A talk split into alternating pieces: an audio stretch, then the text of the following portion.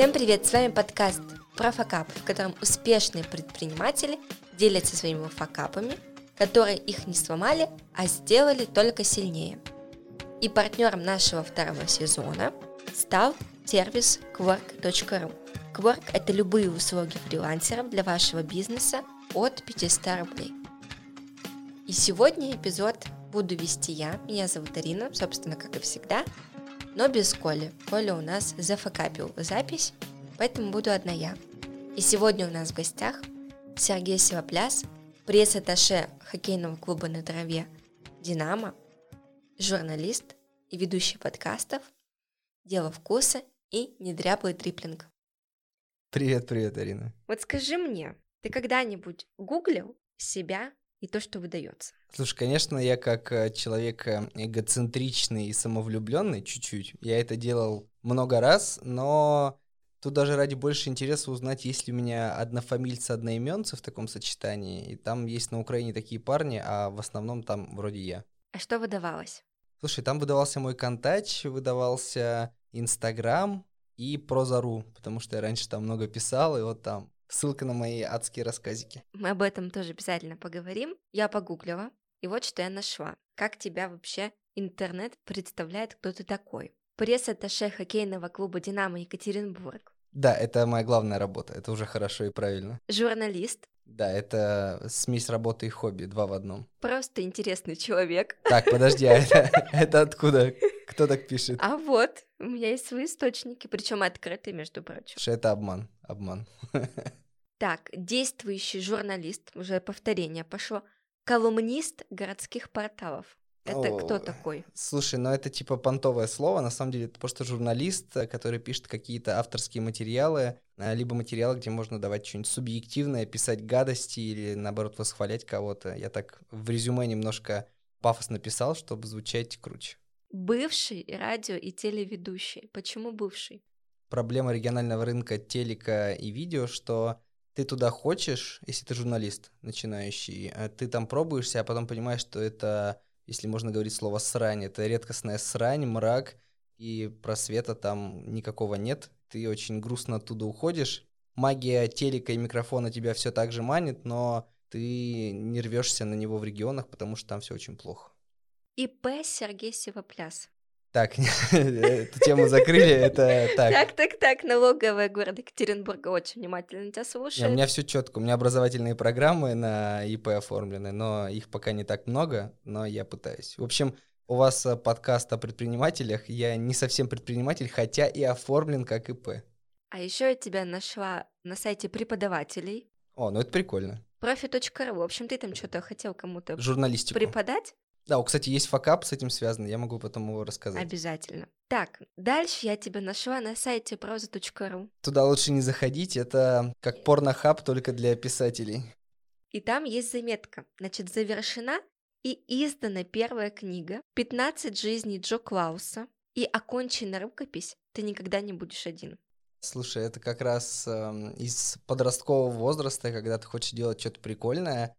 И вот я очень долго не знал, кем я хочу быть, вплоть до 11 класса. Я такой в восьмом хотел быть банкиром, в девятом хотел быть кем-то еще, в десятом я сказал, да никем не хочу быть, хочу быть писателем. Стал очень активно писать. А в одиннадцатом я понял, что, блин, ну это не дело. Я буду журналистом, потому что, ну что, я умею со словом работать, э, что-то красивое с ним делать, и может что-то у меня получится. Ну и казалось, что можно стать там вторым Ургантом, вторым Познером, кем-то еще. В общем, амбиций было много, а все рассказы это было хобби. Я вот дописал тогда свою, назовем это, книгу, рукопись, и отец мне сказал, ну что, давай опубликуем, типа я тебе помогу. При Юракадемии, он преподаватель в Юракадемии, он сказал, давай там за ну, какие-то небольшие деньги мы все это опубликуем. И вот был тираж 150 книг, У тебя была настоящая книга. да. Это вот 15 жизней Джо Клауса. Это такой мрак тоже. Я спустя годы я понимаю, что это мрак, потому что э, среди моих друзей это такой мимасик, то есть они задорно весело вспоминают, как мы там отмечали э, выпуск моей этой книги, то есть там выпивали. Все, ну почти все читали ее и Ой, знаешь, если вот, э, знаешь, такой сериал с Дэвидом Духовны «Californication», «Блудливая Калифорния», объедини его с э, каким-то юношеским максимализмом, соплями, романтикой и всем, что может быть навеяно там началом нулевых, концом нулевых, ты получишь вот такую сериально-попсовую книгу, где пошлость очень нарочитая, юмор очень приземленный и не смешной, но, короче, я пытался. В общем, да, у меня несколько книг дома есть, я, может быть, вам как-нибудь подарю. Конечно, в нашу библиотеку вот твоей книги точно не хватает. И слезы, и кровь из глаз у вас пойдет при прочтении. Еще мы тебя знаем как ведущего аж двух подкастов. О, это моя любимая. Дело вкуса и не дряблый дриплинг. А, да, друзья, переходите на любимую платформу, слушайте наши подкасты там, э, подписывайтесь, ставьте комментарии и так далее, так далее. Ну, то есть у тебя столько версий тебя.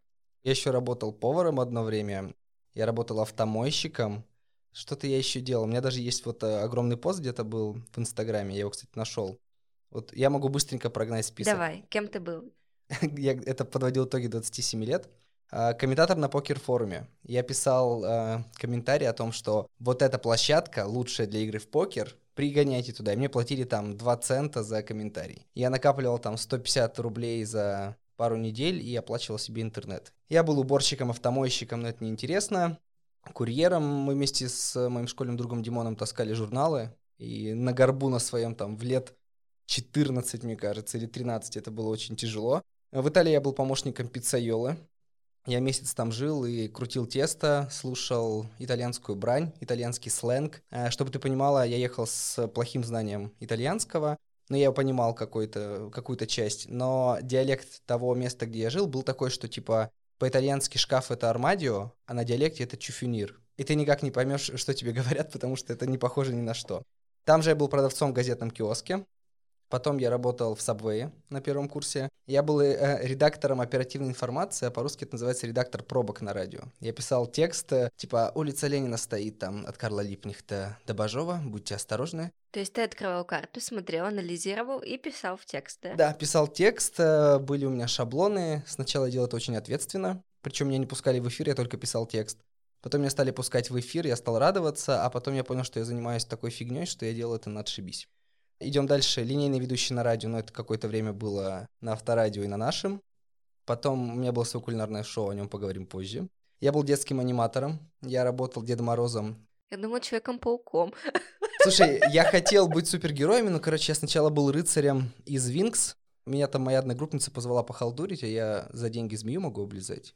Запомните это. И я пошел э, с ними на какое-то дет... мероприятие в детский сад. Я думаю, ну, буду там рыцарем, бабочкой, гусеницей. Меня сделали рыцарем, но я был в лосинах. А при условии, что я человек не самый стройный, это выглядит очень крипово. Потом я был Дедом Морозом, я был мафиози, и вот как раз мы когда пришли на день рождения, где я должен был быть мафиози, нам сказали, открыли дверь, такие, а вы кто? Мы говорим, да вот, у вас день рождения у ребенка. Да, а мы что-то забыли, что мы вас позвали. Ну, извините, дали нам 500 рублей на двоих там вместо условных по полторы тысячи на каждого. Мы пошли, взяли пиво, выпили с моей одногруппницей пиво и разошлись. И это причем был ноябрь или что-то такое. Я был оператор новостного агрегатора. Это, короче, я искал работу после того, как меня уволили с радио. Не мог ничего найти и нашел вот что-то называлось оператор новостного агрегатора. Я думаю, ну что, новости, надо попробовать себя. Я пришел в офис в центре Екатеринбурга. В ночную смену мне сказали, приходи к 9 вечера. Я сел за комп, мне сказали, ну вот, ты сидишь, у тебя специальная какая-то платформа, на нее приходят э, письма условно, от МЧС, от милиции, от скорых, от моргов, от всего, от всего, и от каких-то там условных твиттеров, телеграм-каналов, ну, то телеграм-каналов не было, от твиттера и прочего, где есть какие-то ключевые слова. И ты должен за несколько часов все это вычленить, какие-то важные новости, которые ты потом рассылаешь в ведомство, рассылаешь в СМИ, и они уже из этого делают новости. То есть ты условно получаешь там что-то, там что-то загорелось, ты такой, опа, мы это собираем и отправляем, типа, чувакам в СМИ, а они уже потом куда-то звонят, едут и делают прям новости, репортажи, а мы закидываем удочки. То есть это было очень странно. Я просидел так, смена должна была длиться что-то 7 часов, я просидел 5, встал и сказал, да пошли вы типа нафиг, это такой мрак. Ты, во-первых, сидишь, читаешь про то, как там мужики себя поджигают, облившись керосином и бомжи. Ужас. Я должен был получить что-то рублей 500 или 700 за эту смену. Мне говорят, подожди, доработай два часа, тебе заплатят. Я говорю, да пошли вы нахер. Я оттуда ушел, сел в автобус и поехал дальше. Подожди, а за что тебя с радио уволили? Если коротко, то в какой-то момент я сказал, что я готов к чему-то большему, я готов э, там вести свою... Не, не к тому, о чем ты намекаешь. У меня начальниками были все равно мужчины. И я хотел вести там свою спортивную программу, попробовать какую-то делать короткую новостную, потому что проблема региональных станций, что ты э, подвластен тому, что происходит на федералке. То есть если в Москве выстроен жесткий тайминг, у тебя может быть только очень малое количество окошек, где будет звучать Екатеринбургский или какой-то другой эфир. И вот это всегда дневной час плюс какие-то вставки. И по идее был слот под спорт. Я говорю, ребят, я готов, дайте, я напишу. Я буду звучать как боженька, там, походил на курсы речи, все будет классно. Мне сказали, да нет, типа, иди ты нафиг. А когда возник момент, что на одну из программ, она называлась «Народные новости», это где нужно говорить хорошо и весело о том, что происходит у тебя в регионе, ну, а там ничего не происходит веселого. Это нужно делать четыре раза в день. Наняли барышню, у которой был очень клевый голос, то есть она звучала очень круто, но она была абсолютно безграмотная. Бог с ними с ошибками. Она писала текст так, что его невозможно читать. Она писала в духе «Всем доброго дня, э, и сегодня мы поговорим о добрых новостях, которые принесут добро в вашу жизнь». И она не видела проблемы в тексте. Я тоже не вижу проблем. Очень добрый текст. Веет добротой. Веет добротой, э, повторениями и прочим адом. И мне в какой-то момент сказали, чувак, если ты будешь писать ей тексты, то мы тебе дадим делать спорт. Но ты будешь получать, типа, деньги за спорт 4400 рублей, а, это что-то там Немрод, а это, короче, минимальная штука по договору подряд, или как это называется. В общем, когда у тебя договор, ты не штатный, а у тебя договор, тебе можно минимальную планку, в те времена было поставить 4400, я вот по ней работал. Но при этом я должен был писать тексты, 4 текста в день для этой дамы на 3 минуты каждый текст. Кроме того, что это было сложно искать, мне сказали, ну, слушай, ты будешь получать 30%, а на 70%, ну, вот от зарплаты вот. А 4400? Не-не-не, а, 4400 спорт, а вот э, эти народные новости была отдельная сумма. И мне сказали там, типа, 70 ей, 30 тебе. Я говорю, стоп, 50 на 50 я понимаю. Ее голос, мое как бы написание. Но почему она получает больше? Ну, ты понимаешь, для нее это основная работа, у тебя тут. В общем, мы не сошлись в экономических моментах, мы не сошлись в каких-то других. Я в итоге нашел замену себе на эти народные новости. Работал 3 или 4 месяца за 4400, но благо я был еще студентом, мог себе это позволить на третьем курсе. А потом я как-то пришел, и мне сказали, иди к начальнику. Я пришел, он мне сказал, нам такие распидяи не нужны, до свидания. Я сказал, ну, до свидания. Я вышел, конечно, очень опустошенный, потерянный, думая, жизнь закончилась. Как это я вот работал на радио, моя мечта сбылась, я же журналист – то я понял, да ну его нафиг, типа, что вот запариваться. В итоге с этим начальником, когда я вижу его периодически там где-то в городе на мероприятиях, я абсолютно нормально общаюсь. У нас такие легкие, непринужденные отношения. Но, конечно, я помню, что мы так расстались. Зла не держу, но это был клевый опыт, потому что, уйдя оттуда, я, в принципе, оказался там, где я нахожусь сейчас, и мои работы на этом не закончились. Мы идем дальше по списку. Я устроился пресс-секретарем. Вот так, моя... это мы уже поняли. Да, потом я работал поваром в баре. Я делал бургеры, супы, наливал пиво. И кулинарный факап у тебя тоже есть, об этом обязательно поговорим. Да, да. Я был выпускающим редактором в журнале. Кого ты выпускал и куда? Это был журнал, не буду называть его название, но, в общем, связан с аэропортами. И он уже не выходит, тогда он выходил и был привязан к ним. И вот я пришел, грубо говоря, на все готовенько, мне сказали, ну давай, попиши как журналист, потом я говорю, я готов на большее, давайте, давайте. И в итоге мне сказали, ну вот будь выпускающим, там как пойдет. Пообещали золотые горы, а на выходе не получил ничего. Почему? Потому что есть такие недобросовестные люди. То есть тебя покинули? Ну, меня то покинули, да. То есть мне сказали, что вот там я выпустил 4 журнала, то есть я верстал тематический план, я связывался с журналистами, я получал от них тексты, я их первоначально вычитывал перед тем, как отдавал корректор. Ну, то есть смотрел, что все было логически адекватно. При этом я сам писал там один-два текста в номер. Я общался с верстальщицей.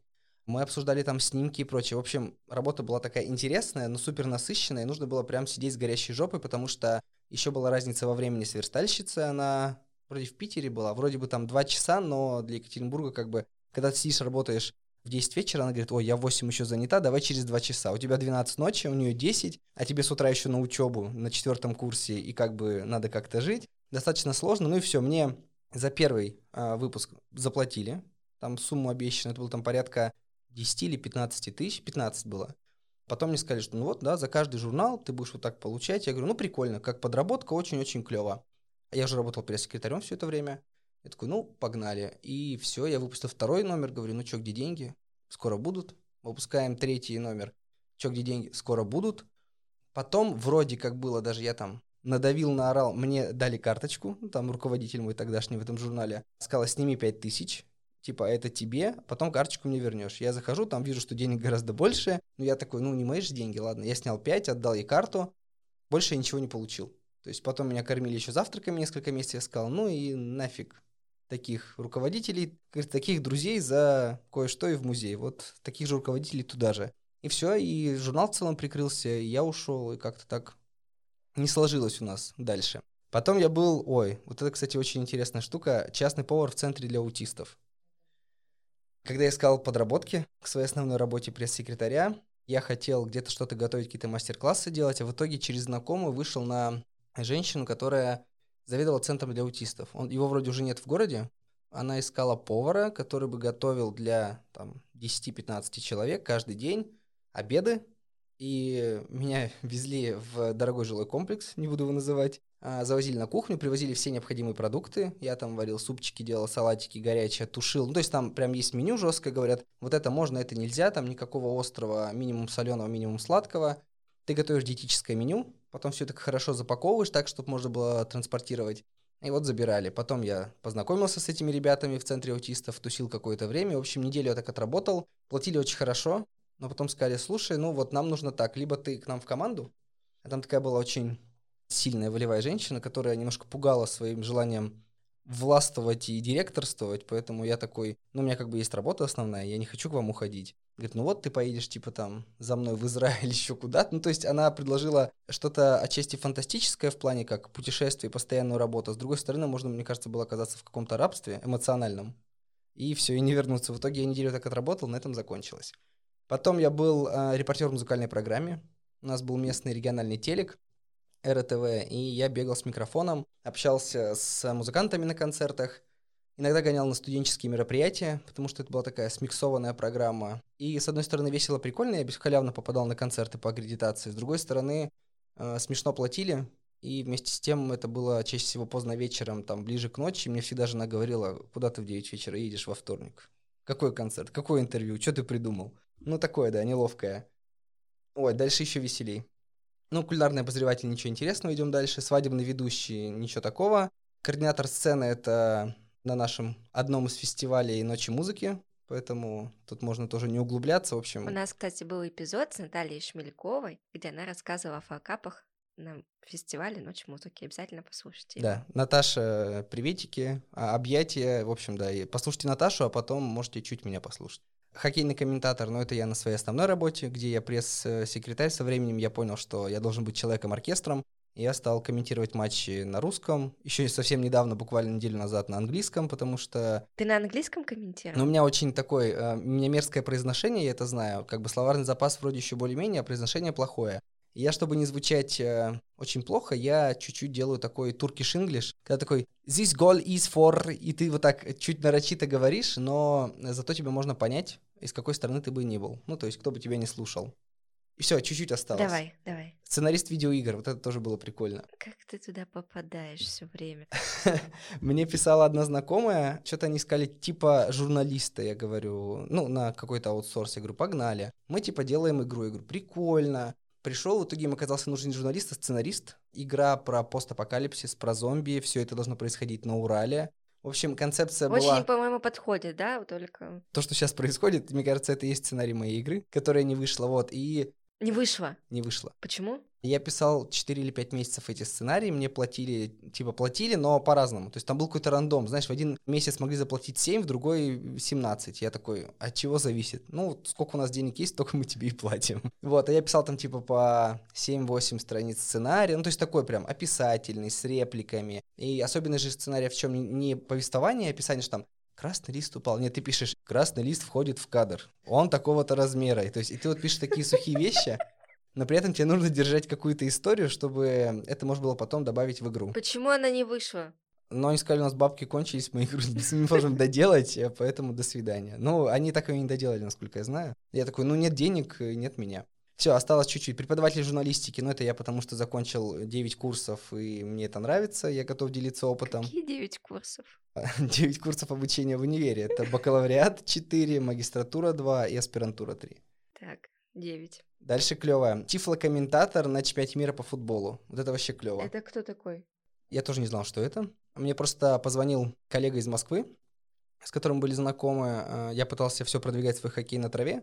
Он говорит, давай попозже, давай попозже. Тут звонит, говорит, слушай, Серег, там, вот мы ищем человека, который бы на чемпионате мира хотел поработать. А чтобы ты знала, я очень хотел попасть на него в Екатеринбурге. То есть было 4 матча здесь.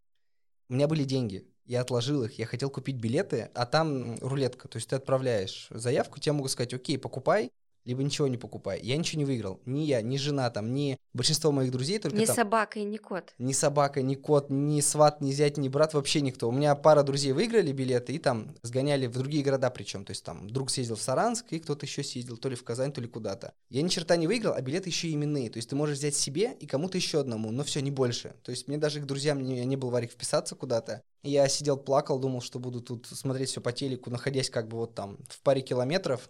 А в итоге Получилось, что мне звонит мой коллега из Москвы со Спорт ФМ, с радио, которое закрылось, Алексей, он ну, такой, Серег, нам нужен человек тут в городе, посоветуй кого-нибудь. Я говорю, подожди, ты с этим человеком говоришь, что надо делать? Я был готов за бесплатно вообще делать все, что угодно, облизывать змею там и так далее. Подожди, ты облизываешь змею только за деньги. Да, но тут я был готов бесплатно это делать на чемпионате мира, поэтому... Сережа какой-то непостоянный. Да слушай, это такое событие, чтобы в твоей стране, в твоем городе чемпионат мира по футболу, да никогда такого не будет. Вот на моем веку, на нашем, мне кажется, вообще никогда. То есть это нужно будет куда-то ехать, и не факт, что ты купишь билеты. Тут мне говорят, поработать. Я говорю, так что угодно. Они говорят, так ты еще денег заработаешь. Я говорю, в смысле? Погнали! И самое смешное началось то, что мне прислали договор, где сказано, если вы хоть где-то в течение года упомянете, что вы работали на чемпионате мира, штраф миллион рублей. То есть вы не можете постить сторис, а, указывая, где вы сидите. То есть вы можете там стадион фоткать без проблем, что-то еще там фоткать, но комментаторскую позицию нельзя, себя на ней нельзя, писать, кем ты там работаешь нельзя, где-то в СМИ и в других местах упоминать, что я работал этим комментатором в течение года, благо год прошел, а то и больше, нельзя. И было очень страшно. То есть я сказал друзьям, понятно, что я буду там работать, и коллегам, но все такие, окей, типа, прикольно. А в итоге приехал э, из Москвы ведущий Спорт ФМ тогдашний Сергей Курманов. Мы с ним познакомились, выпили пиво. Он мне сказал, не бойся, я вот таким тифлокомментатором тоже никогда не работал. Я говорю, ну здорово. Фишка в чем? Э, тифлокомментатор — это когда люди слабовидящие, они не могут видеть, что происходит на стадионе, им нужно объяснять. Они сидят в гарнитурах на этих матчах, то есть они заранее, когда покупают билет, указывают, что у них есть инвалидность, то есть проблемы со слухом, ой, со слухом, со зрением. И им на входе дают гарнитуры, они садятся, надевают их, и ты им помогаешь видеть этот матч. То есть ты не можешь употреблять там, а, посмотрите там, что сейчас происходит. Ты им говоришь, да. Это, кстати, да, очень так, знаешь, и смешно, и с другой стороны крипово, страшно сказать. Ты думаешь, блин, это может быть очень некрасиво и неэтично. И ты должен описывать, что а, в центр поля сейчас вынесли большое полотно, которое перекрывает примерно одну треть поля. На нем есть красные, зеленые, желтые цвета. Это флаг там Мексики, условно. Там красно-бело-зеленые. А вот игроки сейчас в такой-то в лазурной форме. Они расположились по схеме 4-4-2. На правом фланге бежит один из игроков э, там высокого роста. Это такой-то игрок, такой-то номер, фамилия. Он подал мяч э, в центр, но мяч отскочил назад. Теперь команда двигается там в атаку или стоит в защите. То есть ты ты как бы комментатор, но тебе нужно описывать ситуацию, э, стараясь не использовать много эпитетов, но при этом делать это клево. Я думал, что, блин, для кого мы будем работать. Потом нам после каждой игры нас слушали, отслушивали, нам писали, что, ребят, все было хорошо, условно, вас там слушало там 20 чем-то человек.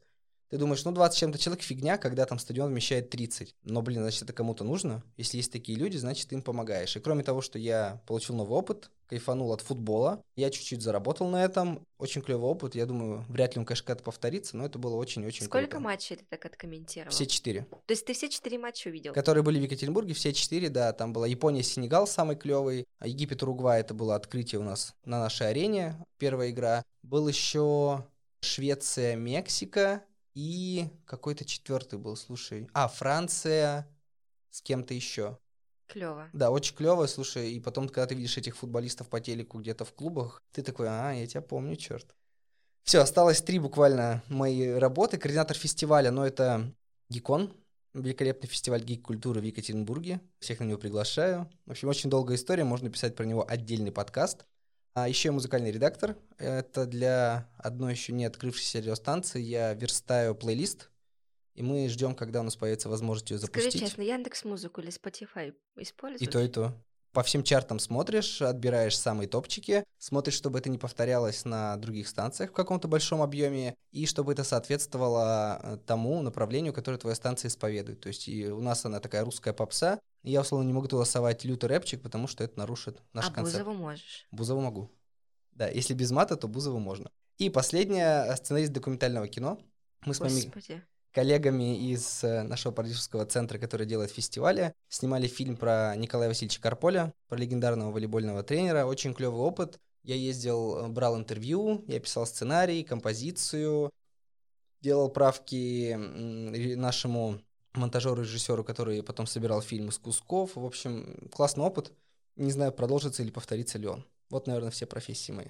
Почему ты написал первым факапом, что ты попробовал больше 20 профессий и смог или не смог определиться? Вот что сейчас тебе близко из всего? Слушай, я журналист. Я в первую очередь журналист э, в той или иной степени. Даже это относится и к моей основной работе пресс-секретаря в клубе по хоккею на траве. То есть я там 7 лет, пошел восьмой. И все мои, наверное, какие-то халтурки, хобби, дополнительные заработки связаны так или иначе журналистикой. Что подкаст — это отчасти тоже журналистика, какие-то видеопроекты тоже журналистика. Поэтому я журналист. Ты знаешь, я нашла тут один твой факап, связанный с твоим самым любимым местом работы. Ну-ка, удиви меня. Ты мне должен пояснить. Что это за... Я даже не знаю, как это назвать. Это выступление, я бы назвал. Выступление. Обращение. Да, э, почти как тот, кого нельзя называть, делает э, ролики в Ютубе. Да, только у тебя качество не очень. Ну, я на телефон снимал у стены у себя на районе. Если коротко, то хоккей на траве не самый популярный вид спорта, комьюнити очень небольшое, и постоянные какие-то распри политические войны федерации вносят те или иные коррективы в жизнь клубов. И одно время, и даже отчасти до сих пор, там были люди, которые делали многое что на отшибись. Ну, Мгм. я конкретно сейчас говорю про медиа-сопровождение, там не про какие-то вещи, а про то, про что я могу судить. То есть это работа пресс-службы, это там социальные сети и прочее. И как бы я, поскольку занимаюсь этим 7 лет, я там делал интервью, челленджи, репортажи, фото-видеопроекты, трансляции домашних матчей. То есть я стараюсь э, при поддержке там руководства и своих коллег делать классный контент в меру возможностей. То есть понятно, что это не дотягивает до условно там Матч ТВ и ТВ-картинок местами, но в целом это единственный, наверное, контент, который есть по этому виду спорта в российском сегменте и даже там в зарубежном, в том же Инстаграме и Фейсбуке. А ребята, которые раньше сидели в пресс-службе ФХТР, это называется, Федерация хоккея на траве России, они делали полную фигню. Допустим, чтобы был пример показательный. Чемпионат Европы проходил в Петербурге года 4 назад или 5. И нужно было делать какой-то презентационный ролик, который бы открывал весь чемпионат Европы. То есть, понятно, в Европе это уже делают очень легко, потому что есть какие-то шаблоны, базы. Люди, в общем, со вкусом. Тут же сняли такой ролик, что якобы кто-то бьет по мячу, мяч летит по всему Петербургу. Ну, то есть ты представь, плоская картинка Петербурга, и по ней летит нарисованный мяч, но мяч такой не нарисованный от руки, а вырезанный из какого-то другого видео. Он летит, типа отскакивает там от памятника Петру куда-то еще, и, в общем, все это выглядит как пародия от Чикен Карри какая-нибудь. Мячик летит, летит, и потом он типа залетает в ворота, и вратарь очень нелепо падает в сторону, и ролик заканчивается, типа, чемпионат Европы в Петербурге. Я такой, ребят, вы серьезно? У вас же по-любому были на это либо бюджет, либо даже если бюджета не было, можно снять, смонтировать, нарисовать что-то вообще другое.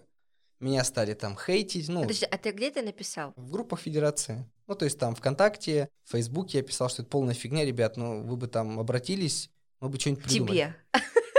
Ко мне, к общественности, к студентам журфака, старших курсов, которым нужна практика. То есть я вот всегда говорю, что можно идти на журфак, искать там, ну, не рабочую силу, но помощников на короткое время, искать им, чуваки, вы на чемпионате Европы поработаете, пофиг какой вид спорта, что хоккей на траве, приходите. Сделали эту фигню, какие-то картинки плохие, фотки плохие, трансляции ниоткуда не делали, никого ни к чему не обязывали. И, в общем, я их хейтил-хейтил, причем хейтил не типа там вы лохи, а Конструктивно. конструктивно и говорю, а я уже сделал вот так. Типа, у нас есть трансляция, и она говорит, это дорого. Я говорю, ребятам, это стоит 5 тысяч, это стоит 7, это 2, это 500 рублей, это 12. То есть деньги осязаемые в российских масштабах. Меня там хейтили-хейтили, и как бы их сторонники, они сами, и в итоге меня забанили во всех группах э, в ХТР. Я не мог ничего писать и видеть, я записал вот это видеообращение, репостнул его везде, там многие поржали, а поскольку комьюнити как бы небольшое, то есть это условно там порядка восьми городов России, где знают о хоккее на траве в таком широком смысле, там 8-9 городов. И все, я ждал, когда меня разбанят, и меня внезапно в какой-то момент разбанили, и я опять включился в эту войну, а потом понял, что да ну их нафиг. Перестал этим заниматься, они продолжали делать такой же бред и без, э, без вкусовщин, назовем это так, а у нас все нормально.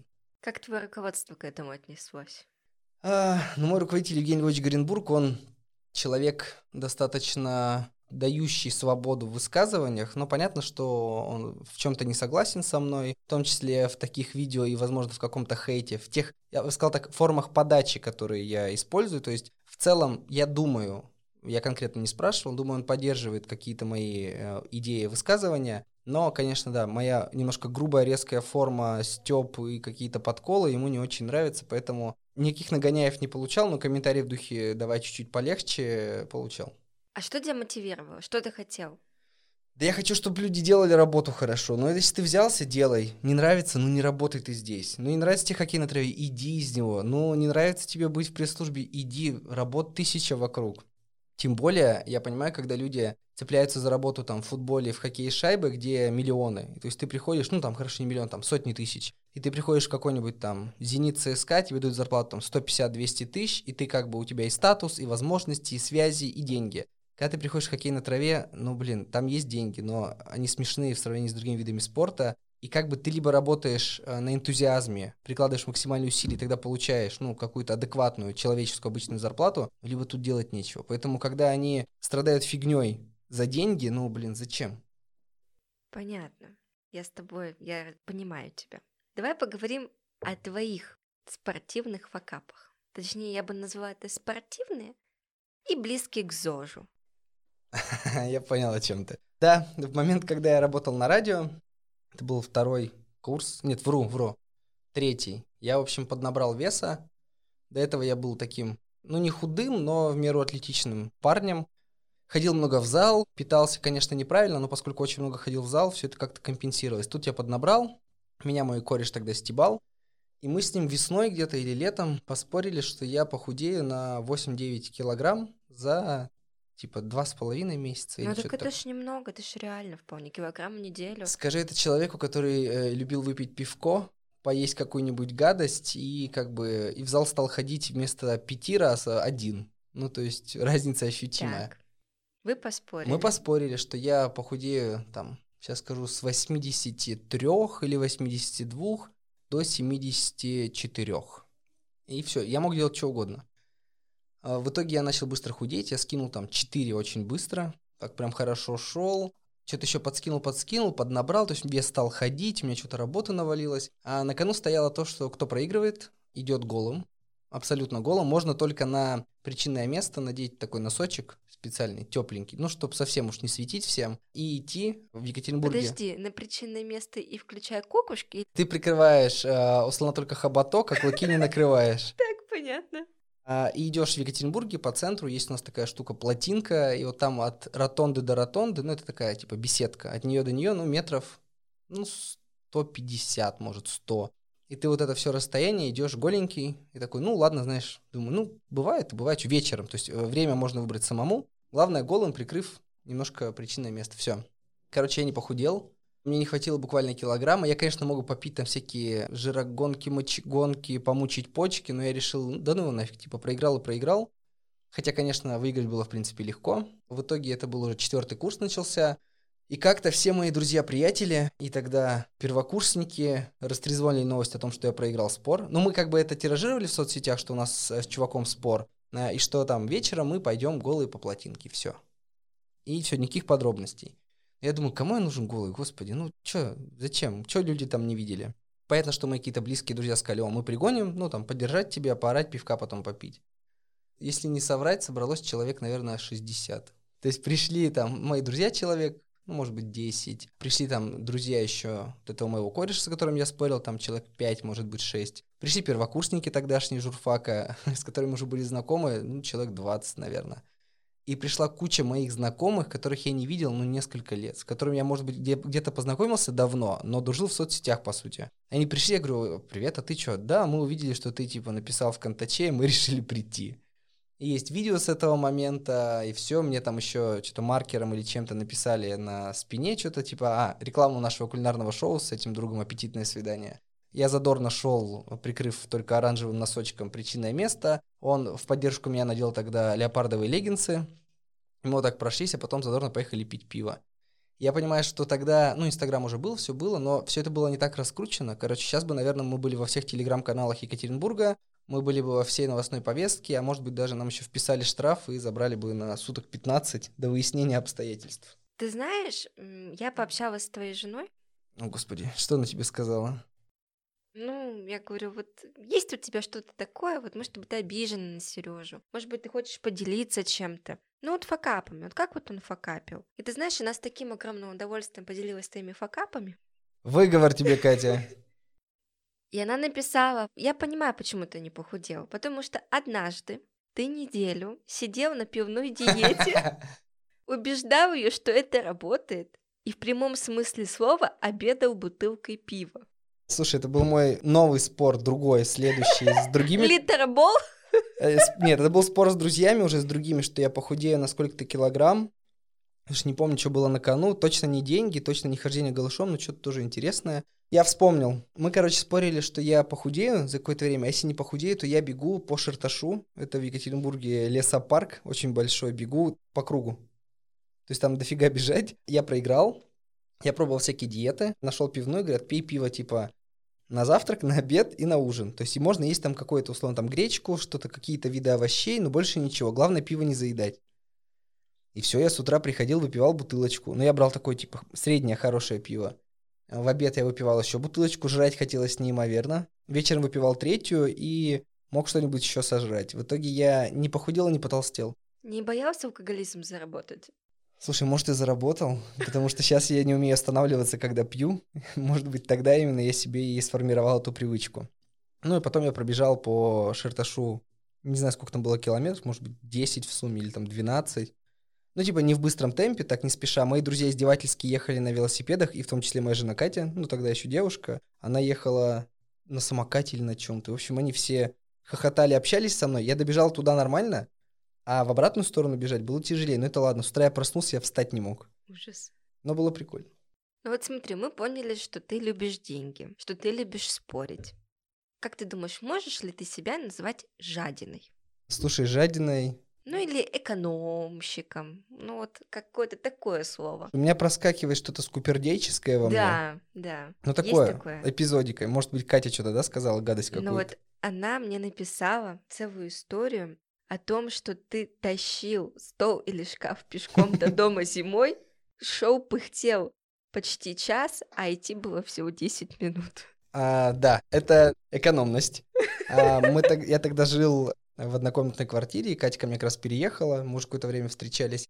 И нам нужно было обновить кухню, потому что там ничего не было. Я говорю, ну пойдем, типа, купим там в кухоньке стол, стулья, что-то еще. Нам сказали, ну вот, можете забрать час, а можете заказать, доставка 250 рублей. Я такой, 250 рублей? Да это ж две шаурмы. Я дотащу. я этот стол тараканил. Слушай, там реально идти минут 10, если без всего. Тараканил его минут 40-50. Очень тяжело дышал, вспотнул и дошел. Но это не самое страшное. Это я донес. Потом мы договорились с Катей сделать э, вместо кровати подиум. Нужна была большая доска, такая типа DSP-шная или как она называется, проклеенная. И я в магазине неподалеку от дома, 10 минут ходьбы, нашел эту доску, мне сказали, вот мы там после обеда ее привезем и отпилим, сколько вам нужно. Окей. Доставка, говорят, 350 рублей. Я говорю, я заберу. А, к слову, машины тогда у меня не было. А и даже если бы она была, никуда бы это не влезло, потому что там как раз под размер матраса, типа там 195 на 205, ну, с запасом для бортика. Я пришел, мне сказали, вот готова как бы ваша доска. Все, вы понесли. Я говорю, я понес. Я выхожу на спине, прохожу, наверное, два дома и понимаю, что я дышать не могу. Потому что она не столько тяжелая, сколько неудобная, ну и тяжеловатая. Я иду, кряхчу, потею, прохожу еще, может быть, один дом и думаю, я сейчас упаду, потеряю сознание, и тут помру. И тут я слышу голоса какие-то юные. Там, вам помочь? Я такой, я думаю, это ангелы, наверное. Я такой, помогите. И как в кино, я под доской, доска надо мной поднимается, я высвобождаюсь, смотрю, там два подростка, ну, парням лет по 14. Я говорю, вы откуда? да мы тут шли, вас увидели, помочь решили. Я говорю, пойдемте. Я пом- ну, взял с другой стороны, они с другой. Мы дотащили до дома, я что-то хотел им... У меня... Я бы дал им какую-нибудь газировку или что-то, или денег, но у меня не было налички. У меня не было газировки, у меня было только пиво дома. Я подумал, пиво я не буду давать подросткам. Поэтому я сказал, чуваки, огромное спасибо, типа, все. Говорят, да, да, все, давайте пока. Они меня до этажа подняли, я дальше сам дотараканил. Какие помощники тебе встретились? Это были ангелы. Любишь спорить. Немножко скупердяй. Что у тебя с гигиеной и чистотой? Ну подожди, я моюсь каждый день. Так, мы не о тебе. Так, о чем речь? Ну-ка, удиви меня. Есть метод один твой грешок. Что-то ты не моешь. Посуду. Контейнеры. А, так, с Катей больше не общайся. Короче, я контейнеры не люблю мыть и вообще не люблю мыть посуду. Для этого у нас посудомоечная машина есть дома. Но кроме того, что я не люблю мыть контейнеры, как-то мне было настолько лень мыть, а Катя сварила ужин, макароны с чем-то. Я такой, ну я же на стадионе буду есть, там греть все равно негде. Смысла в контейнере нет, контейнер мыть не хочу. Я в пакет положил все. Она увидела это, наорала, сказала, что какого черта ты делаешь как бомж. Я говорю, я не вижу проблемы, почему я не могу поесть из пакета, если никто этого не видит? В общем, это был конфликт, и до сих пор она вспоминает, а некоторые друзья умирают со смеху, когда слышат эту историю. Да, еще ты забываешь мыть, у тебя неделями это стоит, это все живет. И там появляется свой микромир. Да. Ну, в общем, видишь, как много нам о тебе рассказала твоя жена. Не пиши ей больше. У нас остается не так много времени, давай поговорим о твоем шоу «Аппетитное свидание». Что у вас там произошло?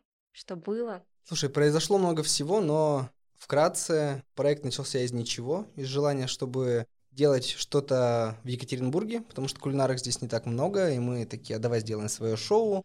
И все сразу шло вообще не по плану. То есть мы там искали кухню, где снимать, нас с нее выгоняли, потому что мы в тайминг не укладывались. Ну, просто домашняя кухня. А один раз у нас не сохранился звук, хотя мы уже все приготовили. Картинка хорошая, все классно, звука нет. Потом мы работали офлайн на мероприятии в одном торговом центре, и нам сказали мыть посуду, овощи и прочее в комнате МОП, или как это называется, в общем, где заходишь, она чисто техническая, а там сидит то ли человек из Таджикистана работает, то ли откуда-то еще, и ковыряется в ногтях в грязных. Я такой, окей, здесь я, пожалуй, не буду мыть овощи. Ну и закончилось все тем, что когда все немножко поперло, мой тогдашний корешок по этому проекту, он меня немножко киданул. То есть у него там случились свои жизненные неурядицы, и он такой, ну, я погнал в другой город. Я говорю, в смысле, у нас с тобой вот мероприятие на два месяца вперед и гора планов. Ну, я погнал пока. Я говорю, ну, в общем, если сейчас уедешь, не возвращайся. Он такой, да что ты как в кино говоришь, ха-ха, хи-хи. Я говорю, мне типа плевать, я сказал. Все, в итоге он уехал, меня там постраховал мой друг, мы отвели мероприятие. Все закончилось, я выдохнул, думал, ну надо искать соведущего. И в этот момент он пишет мне, говорит, я готов вернуться, привет. Я говорю, иди-ка ты нахер. И все, в итоге я искал соведущего, нашел другого соведущего, поработал с ним, он уехал снимать документальные проекты про архитектуру, и, в общем, он хороший оператор, и поэтому для него это был временный фан. Потом проект замораживался, я искал снова соведущего, там, мой друг Денис сказал, а давай вместе сделаем, а давай. Мы с ним сняли два выпуска, оператор, у нас была классная девчонка, которая сказала, ой, а я еду в магистратуру учиться, и уехала в Москву.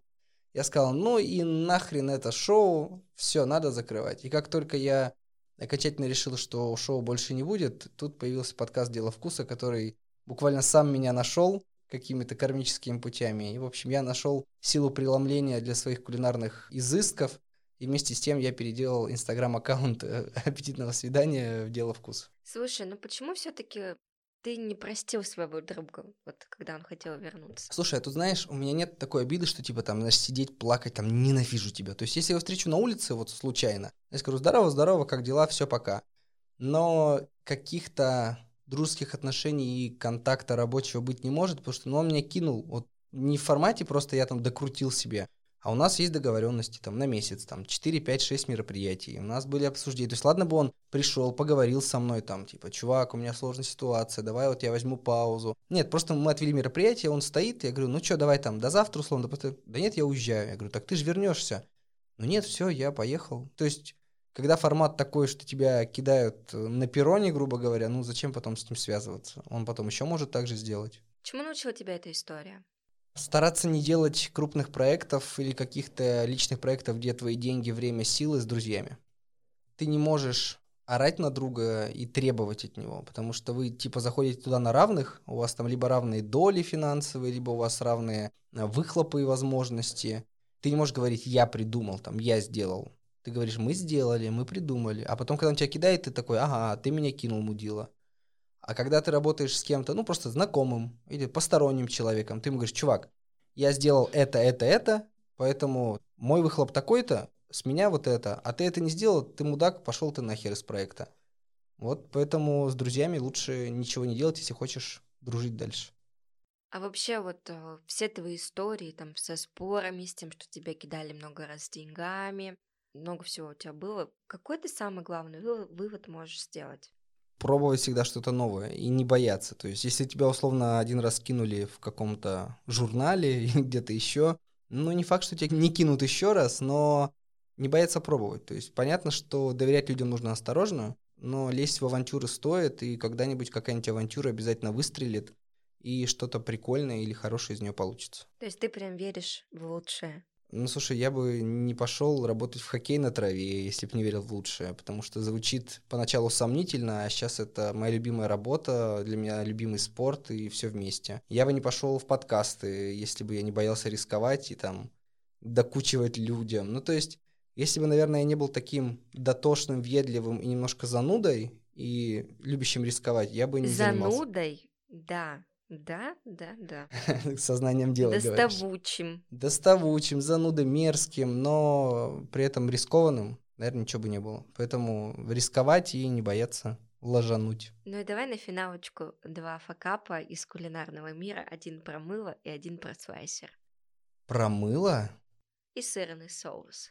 А, там чуть не про мыло. Короче, когда я работал в баре, где делал бургеры, наливал пиво, я варил сырный соус. А, я прочитала мыло, а у тебя, оказывается, другое. Я понял, о чем речь. Поэтому я варил сырный соус по рецептуре, по технологической карте. Но поскольку я не проф-повар, у меня нет образования, я так немножко подтупливал. И что-то я там э, не в том порядке положил или не доглядел. В общем, соус начал гореть. Как мы знаем, когда сливки, молоко и прочее подгорает, оно дает адский такой горький вкус и воняет при этом. И вот я понял, что я сжег соус, а я сжег целую кастрюлю. Ну, грубо говоря, это вычли бы из моей зарплаты, а я такой, не-не-не, деньги мне нужны. Я взял жидкий дым, который обычно пару капель в маринады добавляет, и с ним нужно быть аккуратно. Я бахнул пару ложек чайных. И получился такой копченый вкус копченого сыра, как будто бы вот какой-то чечил сварили. И мой тогдашний там руководитель попробовал, говорит, ну, прикольный копченый соус, а что это? Я говорю, так это сырный, я тут немножко его докрутил. Они такие, ну, здорово. И я так выкрутился от штрафа и от возможных э, звездюлей, потому что было, в принципе, вкусно. Было очень химозно, я понимаю, что это было не очень полезно, но вкусно. А я прочитала жидкого мыла. Думаю, как мыло могло помочь соусу? Ну вот Жидкий дым, жидкий, жидкий дым. дым. Так, да. и давай финалочку о слайсере. Слайсер. Ну, у меня до сих пор немножко кривая подушечка на третьем пальце правой руки. То есть она более плоско срезана, потому что когда я работал в Subway, там огромные такие слайсеры промышленные, на которых нужно резать все овощи, сыр, колбасу, ветчину, в общем, все-все-все. Ну и поскольку я иногда человек, любящий торопиться, я очень быстро все туда засовывал, проглядел и срезал себе часть подушечки, когда резал салат или что-то еще. И, в общем, Кроме того, что я и не нашел подушечку, ну, непонятно, куда ее срезал. То есть я салат перебрал, я ее не нашел, подумал, ну, может, куда-то улетела. Вот, э, это было очень больно, сочилась кровь, там все я перебинтовал. Ну и вот спустя годы понятно, что там уже ничего не болит, но на левой руке она выпуклая, а на правой она плоско срезана идеально, как вот ножичком.